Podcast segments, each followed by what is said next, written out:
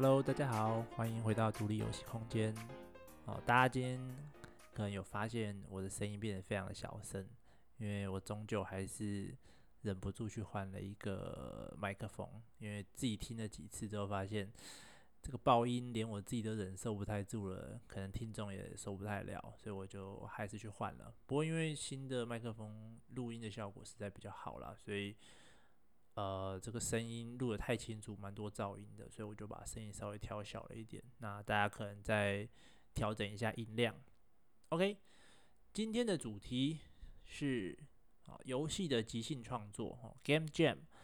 那 Game Jam 这个词，我们其实在之前的几集里面有提到过几次。那什么是 Game Jam 呢？Game Jam 里面的这个 Jam 啊，其实就是 Jam Set。Jam session 啊，就是即兴创作的意思。那其实这个词我最早听到也不是在游戏界，是在啊、独立乐团那边，就是有听说啊、比如说乐团要准备开始的时候会 jam 一下，或者是有一些音乐人会彼此 jam 一下，就是即兴创作的意思。那 Game Jam 呢，其实也就是游戏的即兴创作。那它有几个特点，就是说它的时间通常比较短。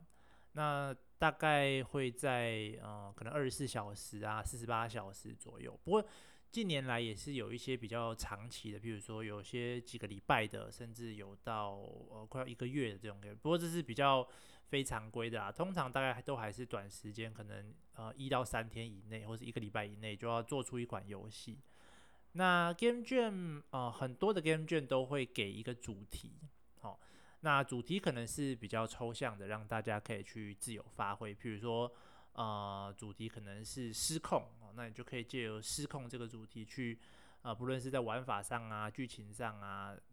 各种方面你都可以去做，只要你有符合这个主题。不过，其实 Game 卷通常是也是大家一个比较轻松的心态去参加，所以通常也不会这么在意是不是真的，呃，就是。很符合哈，百分之百贴切这个主题，只要有点到，通常大家不会太苛责啦。那最早的 Game Jam 呢，其实早在二零零二年就有了。那那个时候就是所谓呃，他们应该叫第零届或第一届的 Global Game Jam，就是全球 Game Jam。那 Global Game Global Game Jam 其实一直都持续有在办，然后因为它是 Global 嘛，就是全球，其实在每个城市、每个国家。都还蛮常有办各个 Game 卷的活动，那各个国家都会有他们的分会协办。那台湾其实也有啊，我等下会提到。那今年线上的 Game 卷其实也越来越多了哦。这边我就举两个，第一个就是呃 GMTK Game Makers Toolkit Game 卷那这个是我很常在看的一个频道。那其实它目前也已经是全世界最大的一个 Game 卷之一了哈，它今年二零二零年的 GMTK Game 卷就已经有将近六千份的游戏哦，就是两天内做出了将近五千八百多，快六千份的游戏放在这个平放在 H 打 I O 这个平台上。那另外一个比较大的是 Breakers Game Jam，那这两个其实都是很大的 YouTube 频道，都大概百万级的 YouTube 频道，然后他们出来办这个 Game Jam 这样子。那为什么要去参加这个 Game Jam 呢？参加 Game Jam 有什么好处呢？那其实 Game Jam 最一开始的一个理念就是，嗯，希望可以找到呃相同兴趣跟文化的人，就是大家都喜欢做游戏哦，那我们就一起出来开开心心，有点像是 Party 的这种感觉，开个小聚会，但是找一个目标，我们就一起做一款游戏这样子。不过呃，就像我刚刚说的，这几年一些线上的大型的 Game Jam 啊，其实有呃蛮高的一些呃商业价值啊，因为呃这些都是百万级的 YouTuber，那他们办 Game Jam 的目的，当然也会希望可以提拔一些呃默默比较默默无名的一些团队，那借由参加这个 Game Jam，你可以让你的作品被曝光，就是说你在那两天内做出来的一个成品，然后他们会做一个投票，呃大大概做一下排名，然后。你就可以被放到他的 YouTube 的影片里面去。那其实这个东西，哦，就是这件事情的价值非常高的。首先，因为它有投票这个机制，所以其实你的游戏已经在第一层面上被验证了是呃好玩的，即使它只是一个非常草的这种 prototype。那第二点就是你可以在呃不论是游戏界或甚至是游戏创作界，都可以得到非常高的曝光与支持。基本上你在 Game Jam 里面，这种大型的 Game Jam 里面啊，获得了一个很好的名次，可以说是站在一个非常高的起跑线，对于你将来的游戏开发或者是发售都有非常呃好的影响。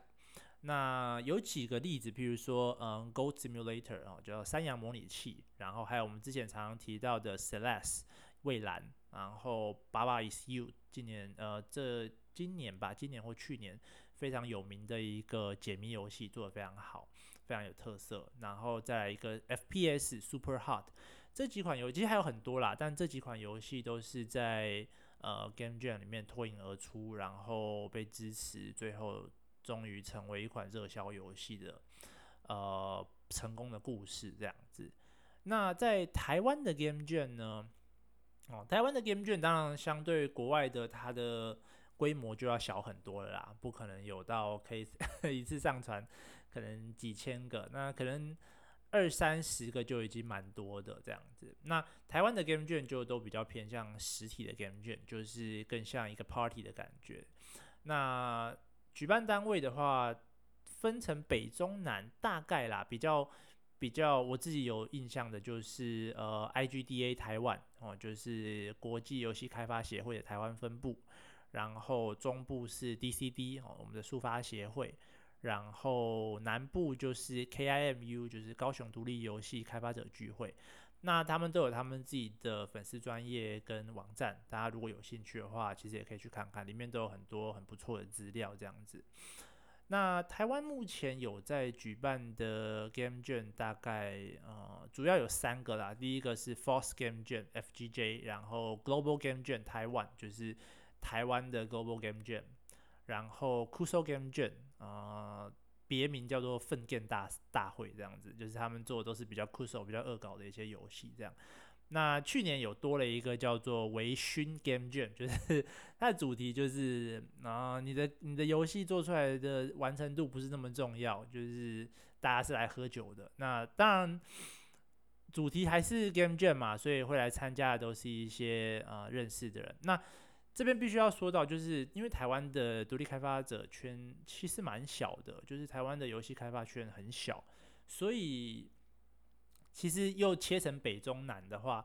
大家基本上都是认识的。所以如果呃各位有去参加过 Game Jam，或者是有想要去参加 Game Jam 的话，会发现其实。呃，举办单位啊，或者是呃里面一些老手，其实大家都很熟，就不论是北中南哦，大家其实都很熟。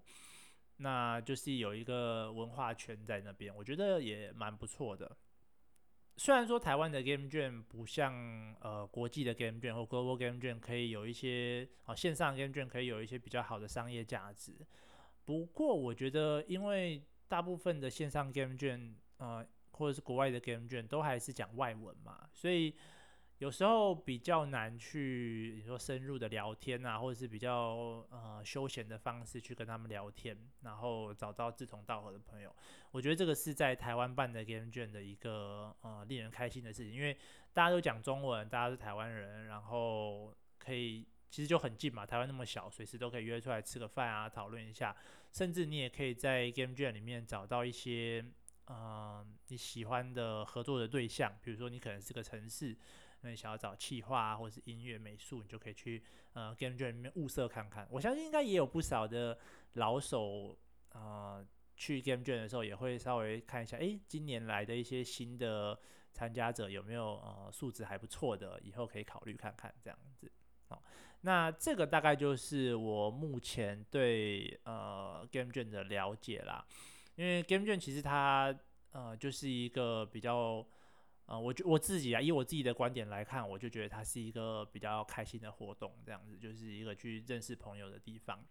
那其实我自己本身啊、就因为我原本就预计这一周要讲 Game 券这个主题，没想到啊、我前几前上个礼拜在看网站的时候，无意间就发现，哎。八月二九三十就要在台中办 FGJ 哦，就是 Force Game Jam，是由呃 DCD 速发协会办的。